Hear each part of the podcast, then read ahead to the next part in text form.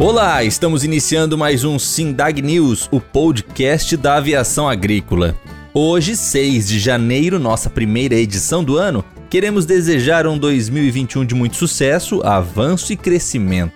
E hoje você vai acompanhar. Operadora aeroagrícola recebe ordem do mérito na Nova Zelândia. Indicação de Alisson Paulinelli ao Nobel da Paz deve ser oficializada nos próximos dias. Embraer lança curta-metragem pelos 90 anos de Osiris Silva. Academia de Tecnologia e Congresso Web sempre na revista da Fiarca. Erquipinjo Elise, piloto agrícola. NAAA lança vídeo pelo centenário da aviação agrícola.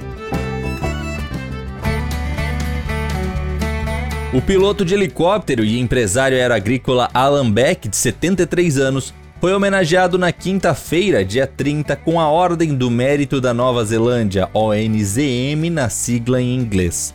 O reconhecimento ao operador neozelandês veio pelo seu trabalho à frente do programa Down to the Wire Zero Warm from the Wire, o nome é baseado em uma expressão em inglês que perde o trocadilho na tradução, mas significa algo como fio para baixo o máximo possível, zero dano por fios. A campanha foi lançada por Beck em 2013, quando ele presidia a Associação de Aviação Agrícola da Nova Zelândia, NZAA. O foco é fazer com que os fazendeiros retirem das áreas de lavouras fios elevados que fazem a ligação de cercas elétricas ou antigas redes de telefonia ou internet.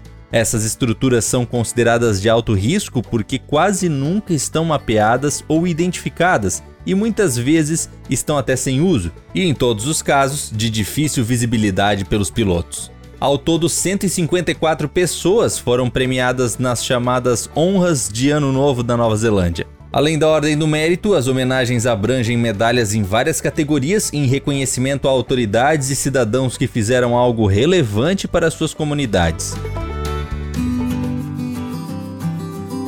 Comitê do Prêmio Nobel na Noruega deverá receber nos próximos dias o dossiê com a história do ex-ministro da Agricultura Alisson Paulinelli, de 84 anos, juntamente com a documentação com a indicação brasileira para o Prêmio Nobel da Paz. A documentação em inglês está pronta e o processo está sendo encabeçado pela Escola Superior de Agricultura Luiz de Queiroz, Exalc, da Universidade de São Paulo, USP.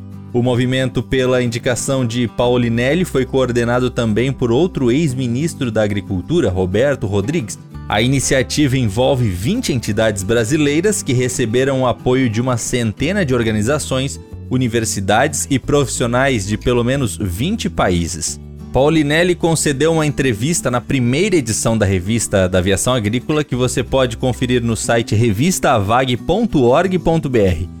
A indicação se baseia no fato de Paulinelli ter sido um dos principais responsáveis por viabilizar a produção de grãos no Cerrado brasileiro em larga escala, considerada a maior revolução tropical agrícola da história, o que levou o Brasil de uma condição de importador de gêneros alimentícios nos anos 70 para um dos maiores fornecedores mundiais de alimentos. Além da segurança alimentar, o desenvolvimento de uma agricultura tropical capitaneado por ele, não só trouxe segurança alimentar ao Brasil e boa parte do mundo, como também garantiu sustentabilidade a partir de novas tecnologias para a produtividade. A Embraer lançará na próxima sexta-feira, dia 8, em suas redes sociais, o curta-metragem de animação O Voo do Impossível. A data marca o aniversário de 90 anos do homem que liderou a fundação da empresa em 69 e foi seu primeiro presidente até 86. A animação de 14 minutos em computação gráfica 3D conta a trajetória de vida de Osiris Silva, desde a infância ao lado do inseparável amigo Zico.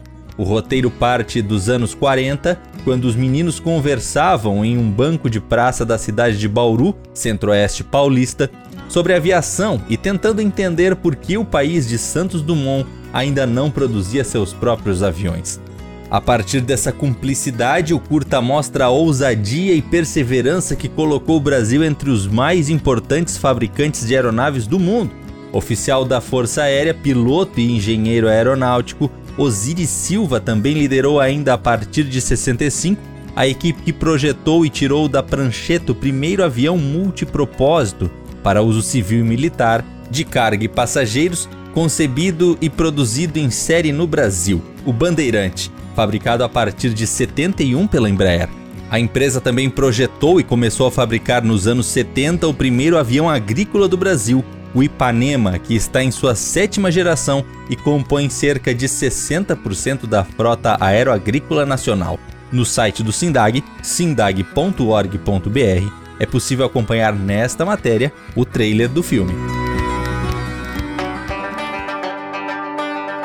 O sucesso da Academia de Tecnologia Aeroagrícola do SINDAG o lançamento do Congresso Web Sempre são destaques do Sindicato Aeroagrícola Brasileiro na última edição da revista Aviação Agrícola, lançada no domingo. A publicação trimestral da Federação Argentina de Câmaras Agroaéreas traz também um balanço do setor aeroagrícola no país vizinho em 2020, com algumas projeções para o ano novo. Destaque para a atuação dos operadores aeroagrícolas no combate a incêndios, inclusive com o uso de retardantes de chamas, além de tecnologias de aplicação e boas práticas. No retrospecto das ações da FEARCA em 2020, o ano teve a atualização e aplicação do protocolo para o combate a gafanhotos, devido à grande incidência da praga este ano na Argentina, também a elaboração de um protocolo para combate a mosquitos. Neste caso, em resposta ao avanço da proliferação do mosquito Aedes aegypti no país, o que possibilitou que 20 empresas associadas à FEARCA realizassem operações contra mosquitos em diversos pontos da Argentina em parceria com governos municipais e provinciais. Lembrando que desde a edição anterior, a publicação de Los Hermanos conta com um novo planejamento gráfico. E também no site do Sindag, nesta matéria, é possível ter acesso à edição virtual da revista. Em um vídeo em dialeto alemão, comum em comunidades no sul do país, a piloto agrícola, empresária e instrutora de voo Joelise Friedrich, 31 anos, dá o recado sobre a importância da aviação agrícola para a sociedade. Descendente de imigrantes germânicos que chegaram ao Rio Grande do Sul no século XIX, Joelise se conecta, assim, com as pessoas do interior e os que se identificam com o idioma, mostrando como todos os brasileiros são beneficiados diariamente pelo trabalho da família aeroagrícola e, quem sabe, despertando o interesse de futuros profissionais.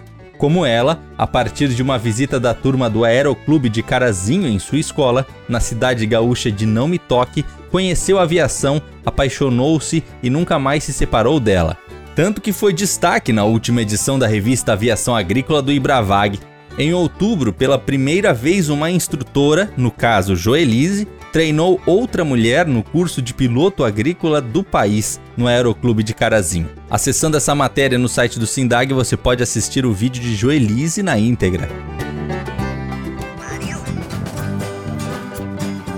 A Associação Nacional de Aviação Agrícola dos Estados Unidos, a NAAA, lançou nesta terça-feira, dia 5, um vídeo marcando o início das comemorações do centenário do setor aeroagrícola. A apresentação tem dois minutos de duração e mescla as falas de diversos representantes do setor nos Estados Unidos, inclusive a piloto brasileira Juliana Torquetti Kopic, que atualmente trabalha por lá. O enfoque é no legado desse um século desde o primeiro voo, em 3 de agosto de 1921 tendo os norte-americanos incorporado para o campo a tecnologia aérea recém-saída da Primeira Guerra Mundial. Atualmente, em um estágio em que o objetivo é equilibrar produtividade com preservação dos recursos naturais. Lembrando que este é mais um conteúdo que você confere dentro desta matéria acessando o site do Sindag. E por hoje é só, chegamos ao fim de mais um Sindag News. Lembrando que você pode acompanhar estas e outras notícias através do site sindag.org.br.